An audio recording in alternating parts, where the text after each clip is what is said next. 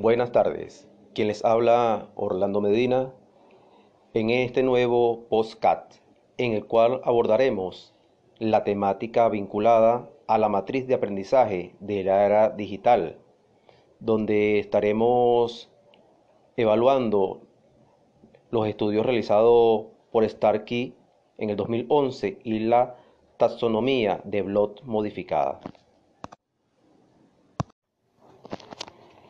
Para dar inicio a la temática del día de hoy, debemos entender que la educación nos define como personas individuales y también entramos a formar parte de los colectivos, sociedades o culturas, las cuales ejercen sobre nosotros diferentes influencias.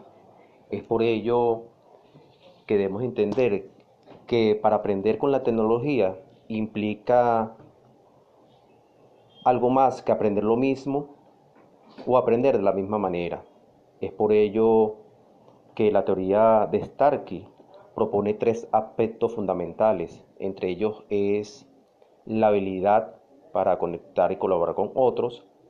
En segundo plano es la creación de conocimiento a través de contextos. Y el tercero es el desarrollo del pensamiento crítico. Luego analizar la teoría de Starkey y comparar con la taxonomía digital de Blom las habilidades del pensamiento, podemos concluir que estas teorías permiten establecer ciertos parámetros y lineamientos en los procesos educativos de las nuevas tecnologías. Es por ello que los invito a un nuevo podcast donde estaremos ventilando estos.